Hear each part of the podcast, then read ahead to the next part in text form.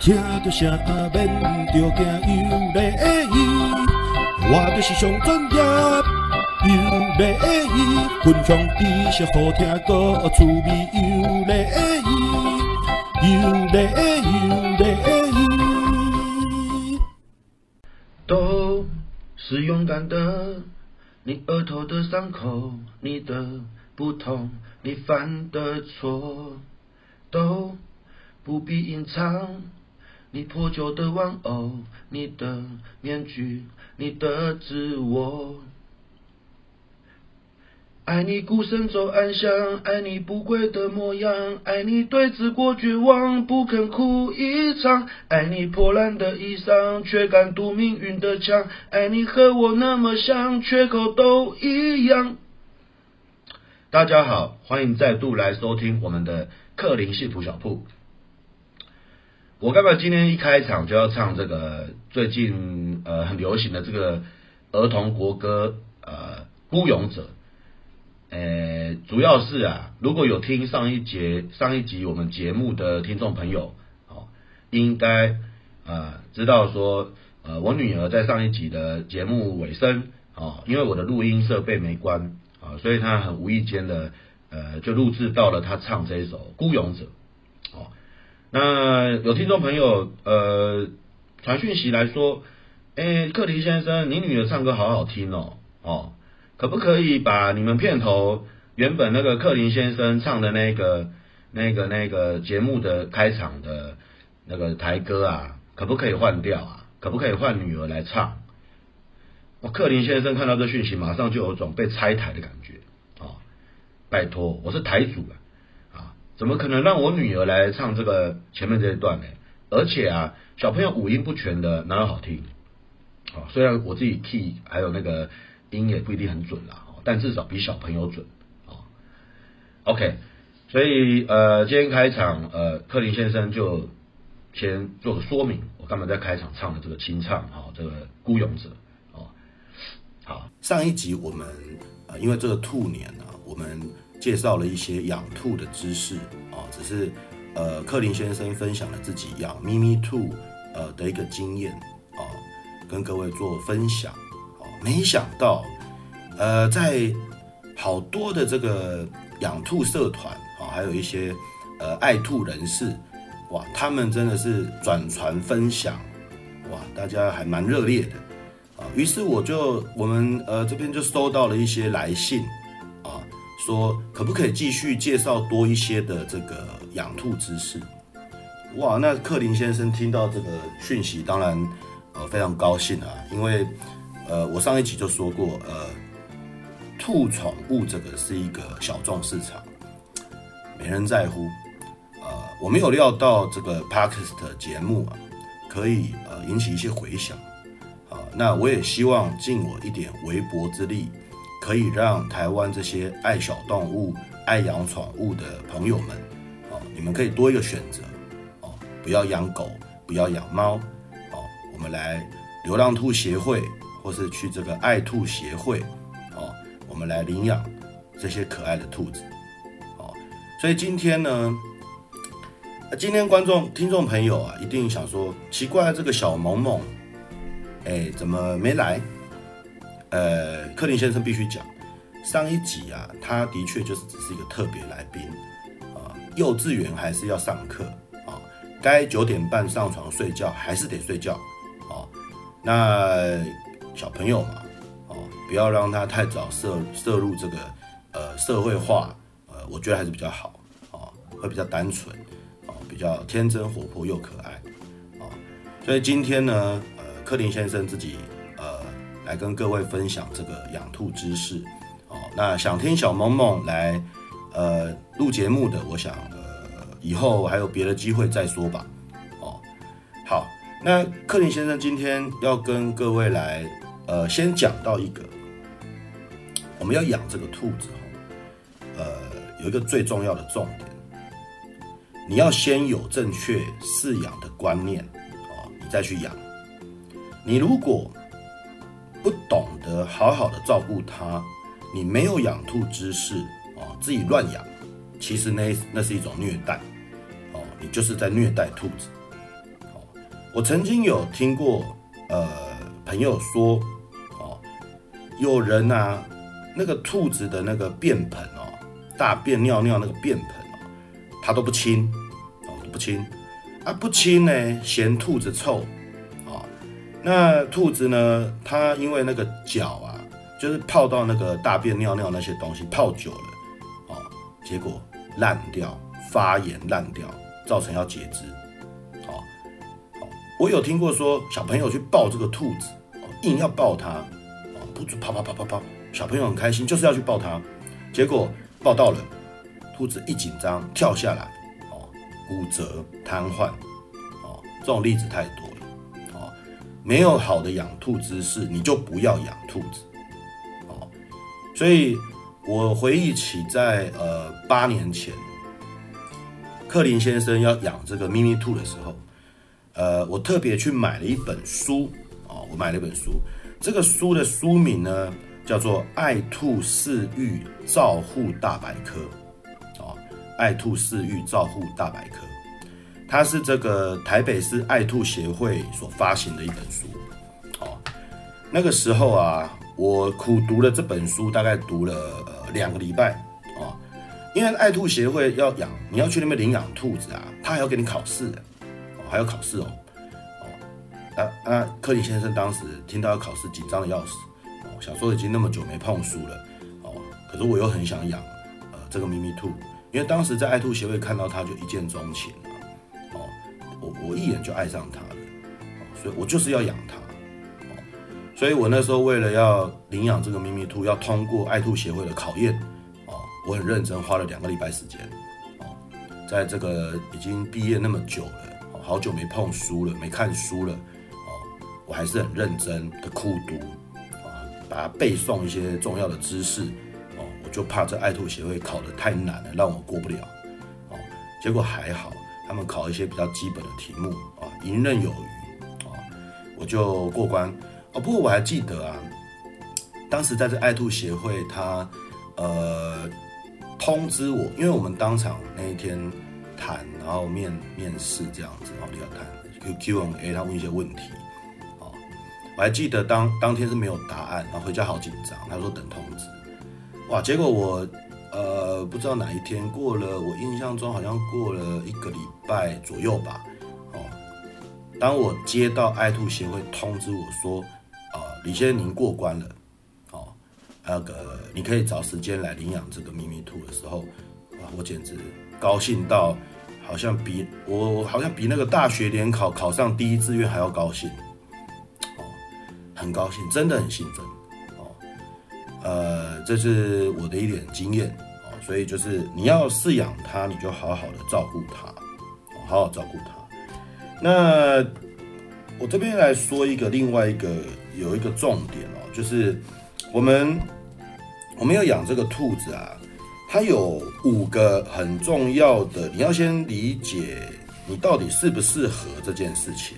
哦，你你你到底适不适合这一件事情，所以你要有五件事你要先注意到，第一件呢，就是说你要确保，你要确保你的家人也都可以接受它，哦，不是只有你自己要养啊，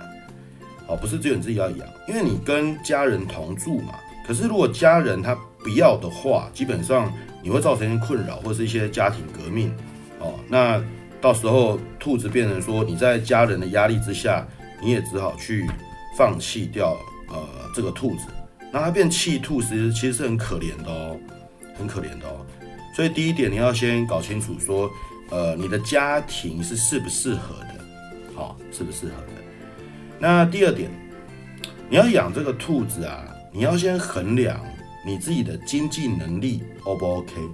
哦，养兔子啊，其实呃是需要花费的哦。你必须买牧草，你必须要有一个便盆，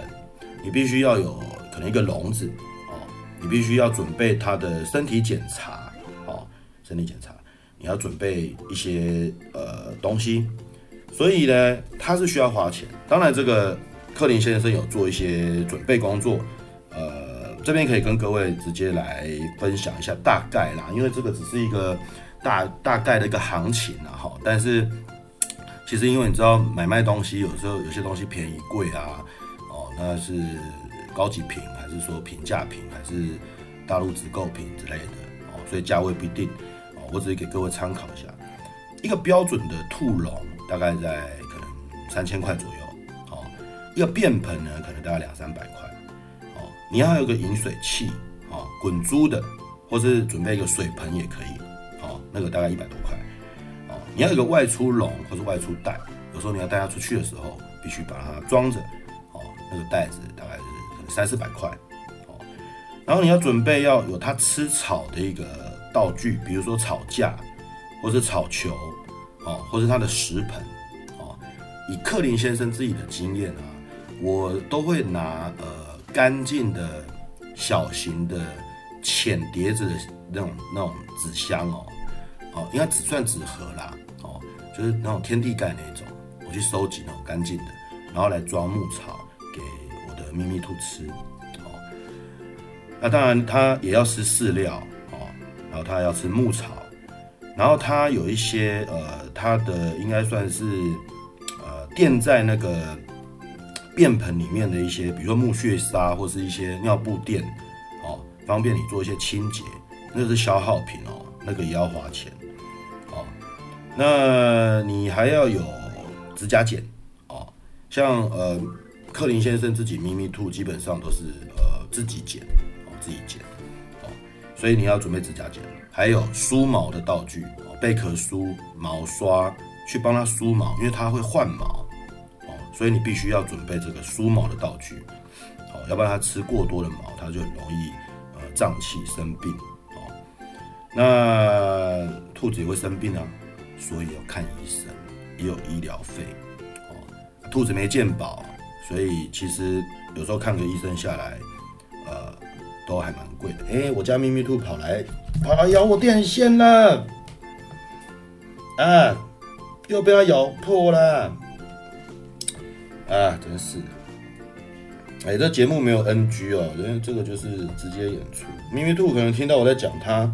竟然从它外面跑进来我的房间，哎、刚刚 它现在在咬我的裤管，哎、欸，好了好了，我在录音，好，OK，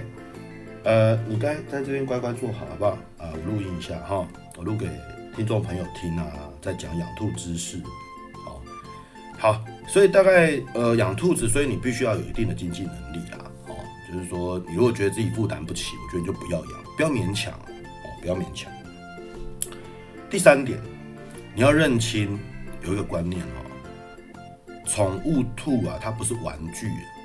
它好可爱哦，它摸起来好柔顺哦，哦，它好温驯哦，哦，它看起来就是这个感觉好幸福的样子哦，就是 尤其那种吃草的时候啊，哦，这个感觉就是超超级让你觉得超疗愈的。兔子吃草是一种很疗愈的画面哦。很多人都看到表象，就是说一面的这个好跟这个美，这个这个 美好的一面都只有看到那一面的哦。可是你要想哦，他也有他的脾气哦，他有不乖的时候，就像刚刚他来咬我电线，我这个线呢又被咬了，哎，真糟糕。好，呃，但是我也不会骂他，哦，我也不会骂他，所以你要忍受他有脾气哦，他有不乖的时候。还有，它会老，它会生病。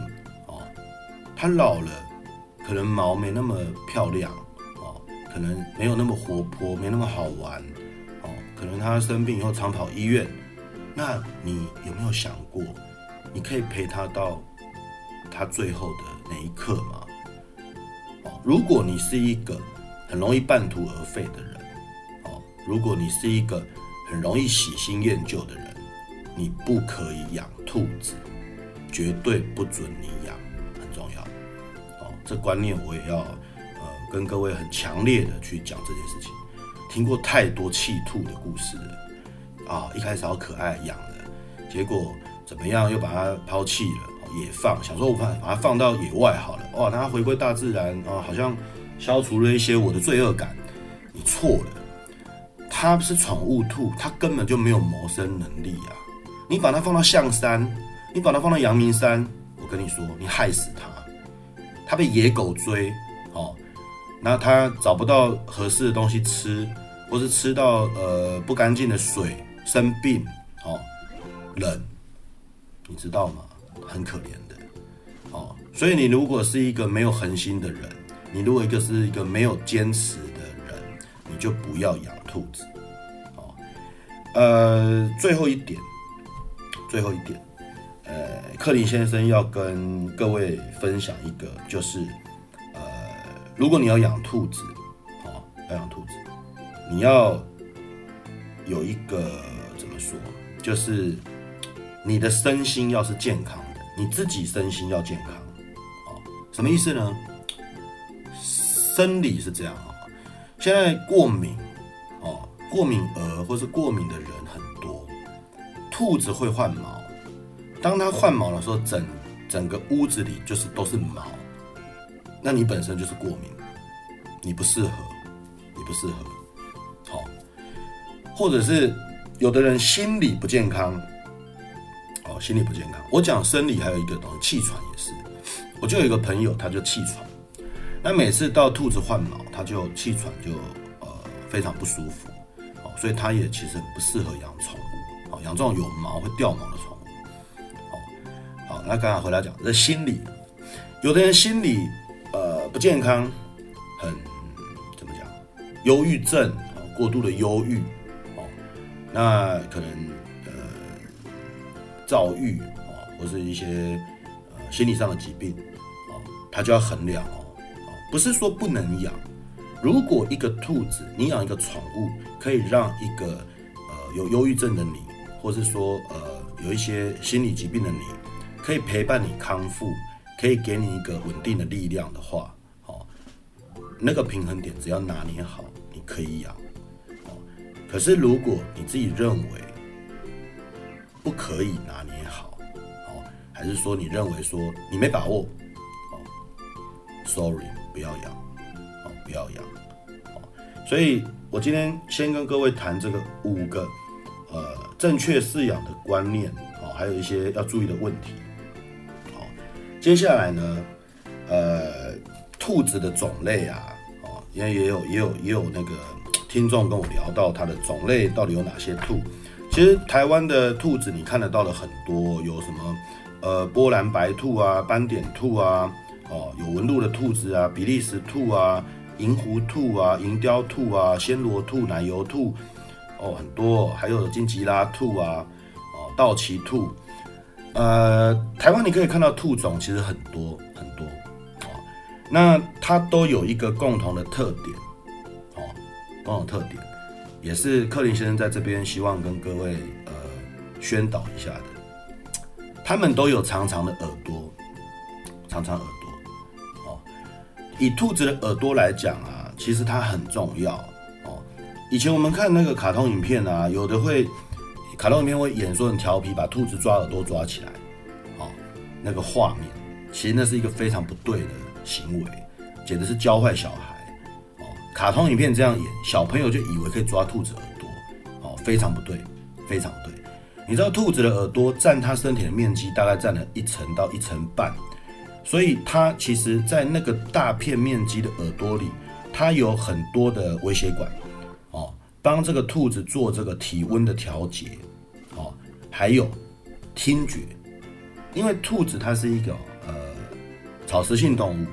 它在大自然野外它是被猎食的动物，所以它必须有很好的听觉去判断有没有危险发生。哦，所以它的听觉非常敏锐。哦，在这个耳朵的听觉非常敏锐。哦，所以你如果说去抓它的兔子，或让它的兔子受伤，它呃里面很多血管。就很容易流血，哦，内出血、淤青，哦，或者说他的听觉、听力会受到影响，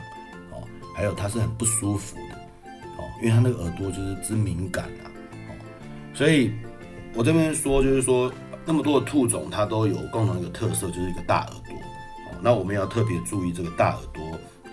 哦，一定要好好的去保护它，哦，不可以呃很戏谑的去看这个大耳。那再来，呃，很少很少人聊到啊，诶，兔子怎么来的？哦，怎么来的？它的起源到底在哪里？哦，克林先生其实过去在学生时代就是一个非常喜欢历史的学生哦，所以针对这个兔子的起源哦，其实呃，克林先生这边也跟各位分享一下。有人说，兔子最早发源在欧洲哦，大概在三千多年前哦，它最开始的时候是一种野生的穴兔。哦就是住在洞里面的兔子，哦，那它很会挖挖隧道，挖隧道，哦，然后呢，呃，大概的落落在目前，呃，以现在国家来看，大概就在西班牙、法国这一带，哦，它的起源地，那呃，以前法国人好像为了要吃兔子，或是去取它的皮毛做衣服之类的，哦，他们会他们就开始养这个野生的血兔。渐渐养了就变宠物兔，宠物兔就走向这个演化了，哦，所以野兔跟宠物兔基本上它虽然都是兔，但是它有很多习性、个性、体能，哦，生理状况其实不太一样，然后从欧洲再经过，因为以前有那个丝绸之路嘛，哦，以前读书的时候读过丝绸之路，再传到东方的亚洲国家，好像中国啊，这这些这些这些地方就对，往。往这个亚洲这边走过来，哦，可是另外一派有人说不不不不不，欧洲不是最早有兔子的地方，哦，是哪里？是中国，这个大中华民族说是中国，为什么？因为你三千多年前在欧洲是血兔，可是呢，我们中国在呃春秋时代，大概四千多年前，将近快五千年，哦，我们的历史文献就有兔子的记录。好，兔子的记录，什么样的一个历史记录嘞？我想大家都听过有一个成语叫做“兔死狗烹”。哦，“兔死狗烹”这个成语出现在就是当时是呃吴越争霸的这个时代的历史，那个大概就是四千多年前。好，所以它足足比这个欧洲多了一千年。哦，所以中国就说我在四千多年前就讲“兔死狗烹”了。哦，所以当然是我们比较早有兔子啊。还有我们的十二生肖啊，鼠牛虎兔龙蛇马羊猴鸡狗猪，哦，这个出现的朝代是在这个以历史背景来讲是在东汉汉朝，哦，所以如果你以汉朝来说，哦，其实也是大概三千多年前，将近四千年，三千多年前，哦，所以那个时候就鼠牛虎兔龙蛇马就兔啦，哦，所以呃。这一派的人就是说，呃，不对，不对是在这个大中华区，哦，是在中国，哦，所以那克林先生自己是认为啊，哦，两边都有道理哦。欧洲嗯有这个记载说有血兔啊，然后法国人去吃它啊，哦，去为了吃它而养养育很多来吃跟取皮毛啊，它有文献啊。中国也说，哎，我有成语，我还有十二生肖。哦那谁说对？克林先生认为两边都对，那代表什么？兔子这个原生种的这个动物啊，我想它其实是整个欧亚大陆都共同就有的一种动物。早期，好，那早期在这个美洲是没有兔子的，没有兔子的，没有任何的文献记载有兔子，哦，因为美洲这边发展比较慢，哦，比较慢。一直到呃欧洲这边呃有那个殖民政策嘛，哦，殖民政策，那慢慢的把兔子引进到这个新大陆，我们叫新大美洲大陆，以前就是说发现新大陆嘛，哦，所以开始把兔子带到那个地方去，哦，带到地方去。好，那再来呃，克林先生跟各位要分享一个很重要的事情，就是。呃，我们看这个兔子、兔宝贝都好可爱哦，所以都想抱它，想抱它。兔子不是什么兔子你都能抱它哦，都能抱它。有的兔子当然狼狼后啦，哦，上头马后啊，乖乖啊，哦，有有这种兔子我看过，但我家咪咪兔就不是这种类哦。我记得我刚养咪咪兔的时候，完全不能给抱，我只要一想抱，它就逃走；一想抱，它就脱脱逃。哦，但我也不能，我我不会强迫的要硬要抱，因为我知道它不要。那我那时候有请教，呃，我熟识的医生，就是我常常在看的维新医院的林医师。哦，林医师他也也跟我说，呃，看兔子个性，不喜欢抱，不要勉强，因为你硬抱它，它跳下来就是受伤。哦，或是硬抱它也抱不，让你抱不到。几秒或几分钟啊，抱不到，它就跳跳掉，它就它会蹬蹬它的后腿或这样脱逃就跳了，哦，所以呃，我的咪咪兔现在给我抱了，哦，给我抱，但是平均大概呃，我要抱它十次，大概会成功八次左右，哦，大概会有两成的机会，它还是会想脱逃，我就不勉强它，哦，那它愿意给我抱这件事，其实已经大概我印象中经历了有。我养它八年嘛，哦，所以我印象中经历大概有三年多、三四年左右培跟他培养这个感情，他信任我了，他才开始给我抱，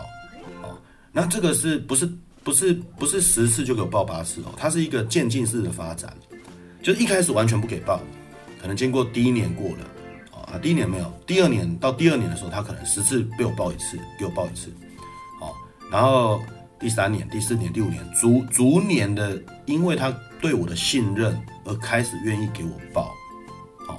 所以我要说这个抱兔子啊，哦，我们抱兔子有呃，基本上有好几种方法啦，有一种叫婴儿抱，哦，有一种是直立式的抱法，哦，那每种抱法，当然这个呃，透过这个听广播节目其实是很难形容哦，各位有兴趣其实可以 Google 看一下 YouTube 哦。爱兔协会他们有示范很好的影片可以学习啊。以前我去学抱兔子这件事，也是在爱兔协会的影片去看的。所以呃，针对这个抱这个宝贝兔啊，呃，克林先生也跟各位分享了我自己的经验哦。他不给抱就不要勉强他。那我刚刚提到这个维新医院的这个呃林医师。其实维新医院是一间很小的一个诊所，还有一个动物医院，其实很小间，很小间。那里面的面积不过也才，我想，可能十平左右吧。一楼的面积可能就只有大概十平。哦，那维新医院的林医师他，呃，维新医院成立在二零零七年。哦，我那个时候刚养咪咪兔的时候，也看了好几家动物医院。哦，那因为。在大台北地区，其实有专门兔科的动物医院不多哦，因为我就说兔子是一个小众市场的宠物，所以真的专科兔科不多。我几乎每一家都去看过哦。我最后锁定在维新，是我一个呃最固定让咪咪兔看医生的地方，是因为我最欣赏林医师有一个优点，有一个优点，就是呃他不会假惺惺的呃呃。讲讲一些讲一些那种官腔，或是油嘴滑舌的，或是在那边呃呃阿谀奉承，哦，他不会，他的个性不，然后然后再来就是说，呃，他对兔子的耐心，呃，非常非常的足够，非常，哦，我我我为什么没去别家嘞？我当然这边不要说别家是谁了哈，我其实看过很多家。里面员工、护士、动医生都好多，但是我其实没有感觉到我得到应该要有的关怀，我没有那种感觉，哦，所以我后来选维新。维新，我说实在的，它里面不过就林医师跟另外一位医生，就两位医生而已，哦，就是很小的一个诊所，哦，一个医院。可是咪咪兔在它的呃这个陪伴跟医疗照照照护啊，还有一些呃医疗上的建议。林医师也教我很多，哦，我其实也很感谢他，哦，可以让我的咪咪兔这么的健康，所以各位养兔的朋友，如果，呃，如果你们对目前呃自己兔子去的动物医院没有很满意，我是建议你们可以去维新医院，呃，看一下，哦，了解一下。那它的地址在这个台北市，呃，大直，哦，内湖大直这边的明水路。六百七十二巷，哦，三十四号，哦，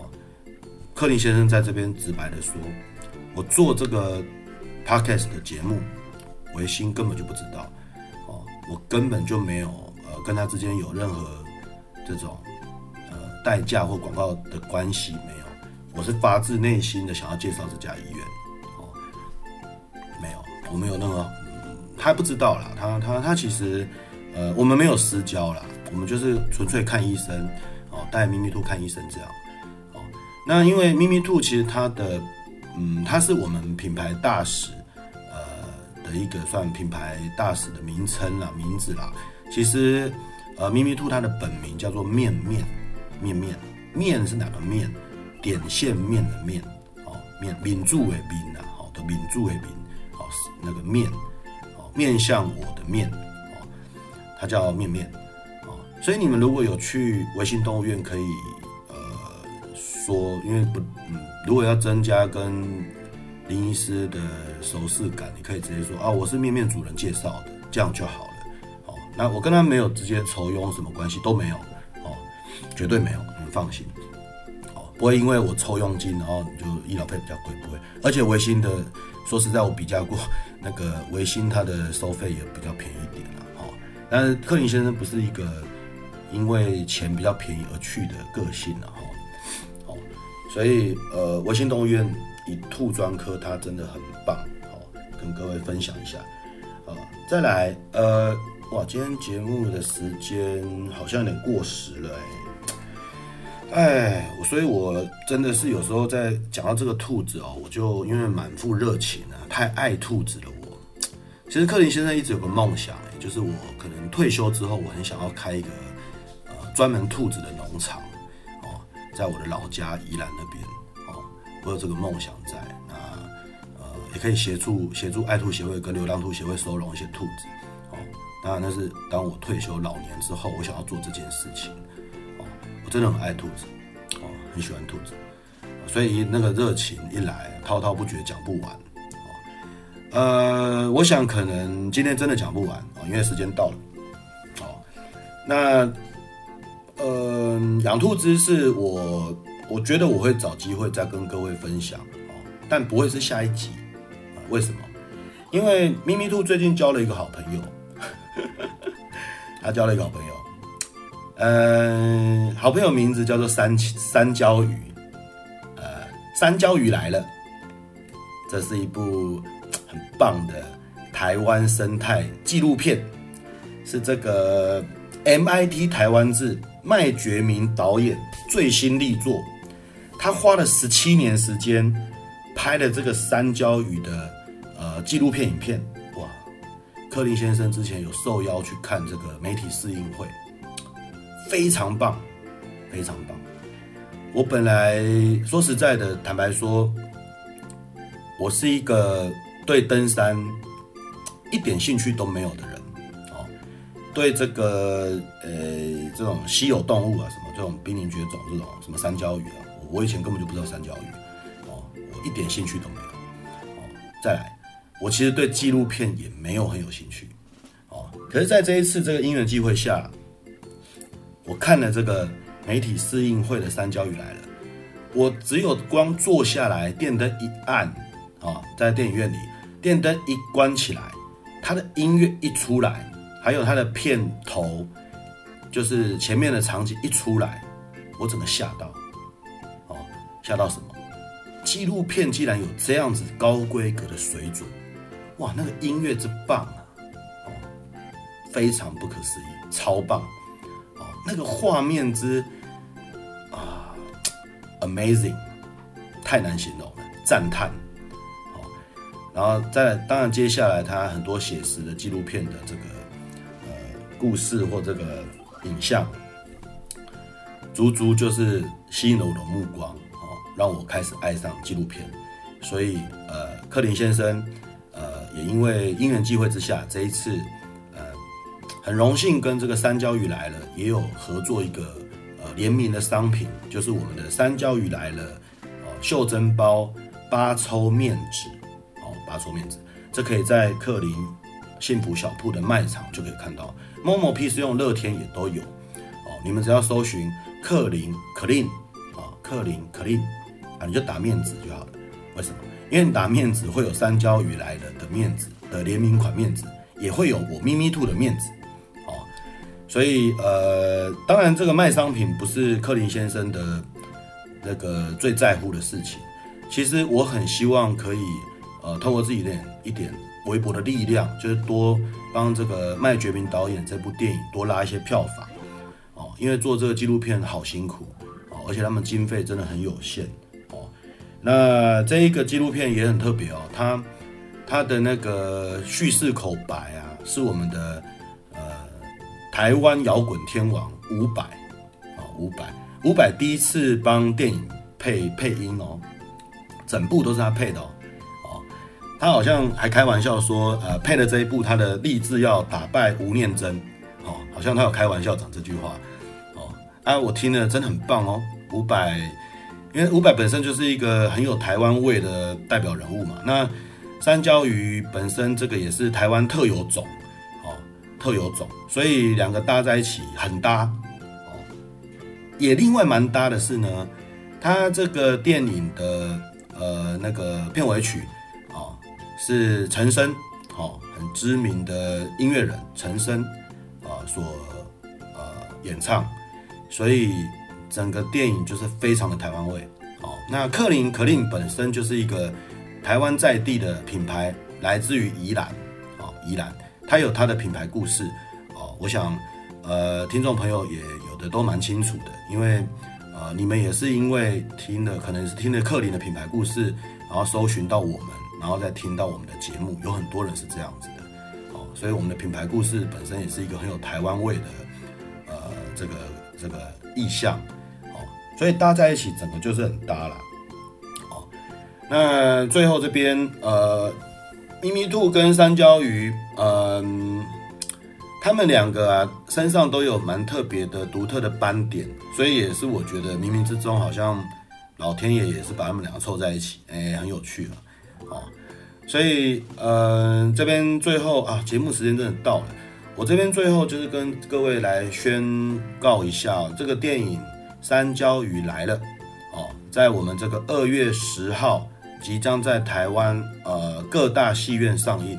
哦，所以有听到这个这个这个宣告的这个听众朋友啊，有时间就去看一下，哦，跟你的家人朋友，还有分享给你自己的同事、家人朋友这个讯息，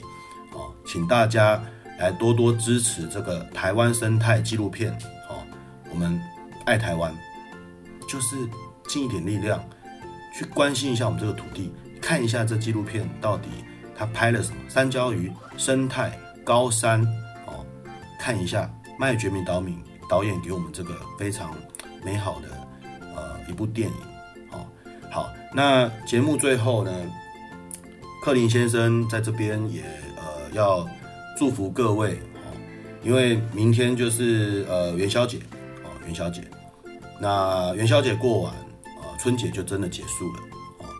我希望大家都在自己的工作岗位，哦，呃，或是说你还是学生在念书，啊，或者说你是不用上班的，呃，怎么讲，呃，婴儿，哦，不管，哦，每一个人，我希望你们在新的一年，哦，最主要就是身体都要很健康，哦，我们都要平安健康的，呃，再度过这个新的一年。克林先生在这边很诚恳的祝福大家，好，那我们下次再见，拜拜，拜拜。